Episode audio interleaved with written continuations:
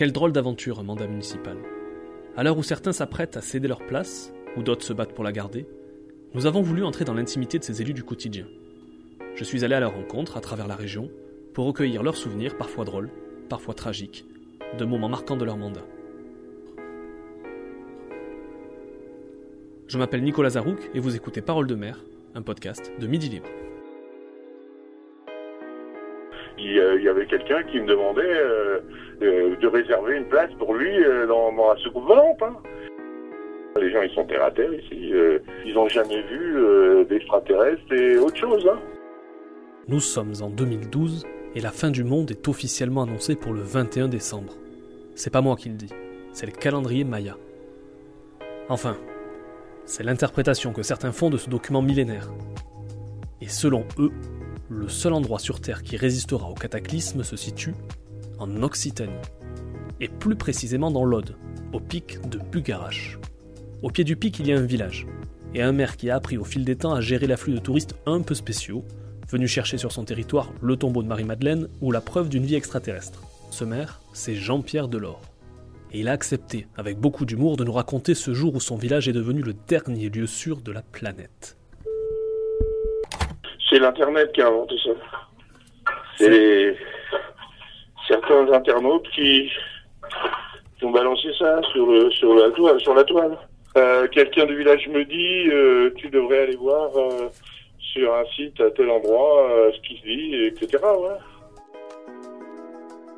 En quelques clics, Jean-Pierre Delors découvre que son village est au centre d'une théorie apocalyptique.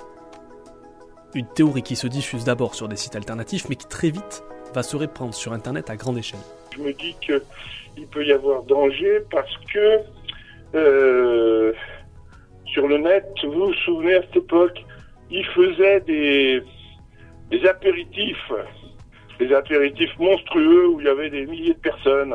Et donc ils se réunissaient à des endroits, voilà, ils invitaient euh, par le net et ils se retrouvaient avec des milliers de personnes là. Ce dont Jean-Pierre Delors parle et dont vous ne vous souvenez peut-être pas, c'est d'une mode qui a un temps fait fureur sur les réseaux sociaux. Cette mode, c'est d'organiser un rassemblement public sans autorisation et d'y convier à peu près tout le monde. Et c'est vers cela que l'on se dirige à Bugarache pour le 21 décembre 2012. Le maire prend alors conscience du risque et décide de prévenir les autorités. Nous sommes plus d'un an avant la présumée fin du monde. J'étais interrogé par euh, moult, moult euh, journalistes concernant ça euh, et les organes de presse. Donc je me suis dit, euh, nous avons un village de 200 âmes. J'ai pas les moyens de gérer 10 euh, 000 personnes, moi. Donc j'ai alerté, j'ai alerté les, les, autorités, préfectorat, gendarmerie, etc. Et ils ont pris ça en main. Le jour J est arrivé. 21 décembre 2012. Nous voilà quelques heures seulement de la fin du monde dans le seul lieu sur Terre qui devrait être épargné. Imaginez la déception des adeptes de cette théorie, et surtout des centaines de journalistes qui ont fait le déplacement, de tomber sur un village barricadé sur lui-même. Décision préfectorale. Qu'est-ce qui se passe le 21 décembre 2012 euh, Une dirais-je, de véhicules, de, de télévision et de radio. 400 400 journalistes installés euh, là dans un champ à côté de la mairie. Et tous les gens du, village avaient un laissez-passer.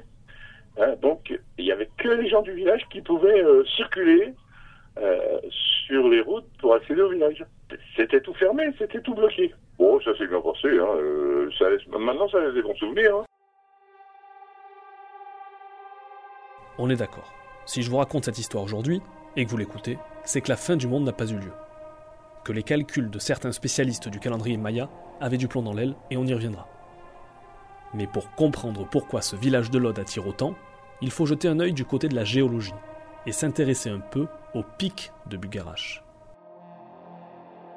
On se trouve d'abord au pied d'un pic euh, euh, qui est le point culminant des Corbières, euh, euh, qui est un, comment, un phénomène géologique, puisque c'est une montagne inversée, hein, euh, parce que pendant l'ère, je ne sais plus lequel, quand les Pyrénées sont sortis de terre, Euh, elles ont retourné les couches et ils ont formé le pic de Bugarache. Voilà. Après, le, le village, c'est un village tranquille, hein, 240 âmes, euh, avec des vieilles pierres, avec euh, de l'agriculture, mais surtout de l'élevage maintenant. Mhm. Qu'est-ce qu'il y a d'autre Du tourisme. Et puis voilà. Le pic de Bugarache et ses pôles magnétiques inversés attirent toutes les croyances, tous les fantasmes aussi. Vous allez vite comprendre que les habitants du village ont appris à vivre avec. Leur mère prend même certain plaisir à énumérer ses plus belles anecdotes. C'est pas la seule, il y a toujours eu, il y a, eu, il y a les histoires de- d'extraterrestres, de- d'ovnis, euh, de tombeaux de la, comment, de la, mère du Christ, euh, et etc., etc. Il y a des gens qui, qui viennent avec leurs croyances. Et c'était pas en 2012, c'était bien avant, et bien, et bien après encore. Euh, donc là, euh, toute façon, on, on lutte pas contre ça. Les gens, ils ont, donc euh, nous tout va bien. hein. Il y en a un qui est venu là, et, euh, il, il savait que il y avait le tombeau de Marie, comment elle s'appelle, la, la, la femme du, la mère du, du Christ, là, de Marie Madeleine. hein, euh, donc euh, lui, avec son pendu, il avait trouvé que c'était au pied du pic. il a pris deux jeunes pour aller creuser euh, toute l'après-midi. Et comme ils n'ont rien trouvé, après il leur a donné euh, la pièce, il leur a dit ben, je pense que je me suis trompé. Il, euh, y avait quelqu'un qui me demandait euh, de réserver une place pour lui dans, la soucoupe volante. hein. Les gens d'ici, je vous dis, tout ça, ils ont regardé ça en écarquillant les oreilles et les yeux, en se disant mais le monde est fou, qu'est-ce que c'est qu'ils ont inventé là encore? C'est pas tous les mois, hein, mais ça arrive de temps en temps, on va dire. De temps en temps, ça fait rire et parler du village, ce genre d'histoire. Mais à la longue, ça agace aussi. Surtout quand on vous associe un peu trop souvent à des théories pour le moins fumeuses. on passe pour euh, entre guillemets euh, des gens euh, avec des théories fumeuses et un peu perchées quoi. Alors que c'est pas du tout le cas. hein. Les gens ils sont terre à terre ici. ils y ont vécu, ils sont nés et il y en a qui sont qui sont morts et ils ont jamais vu d'extraterrestres et autre chose. Hein. Ça m'amuse, oui, ça m'amuse moins parce que il y a sûrement des choses plus importantes que ça. Quoique, moi je crois qu'un jour notre monde finira, c'est sûr. Mais euh, je suis pas prophète.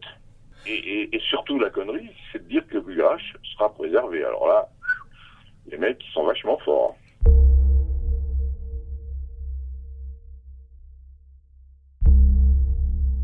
Jean-Pierre Delors ne veut décidément pas croire que son village est l'élu. Qu'importe. D'autres y croient pour lui. Car il faut que je vous dise une chose. L'histoire risque fort de se répéter à Bugarache.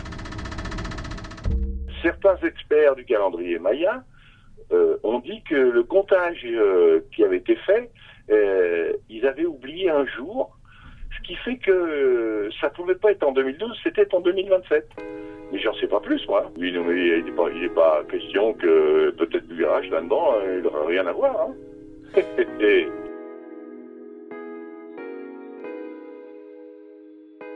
Merci d'avoir écouté Le Jour où, le podcast de Midi Libre qui vous amène à la rencontre des mères et de leurs histoires. On se retrouve très vite pour un nouvel épisode.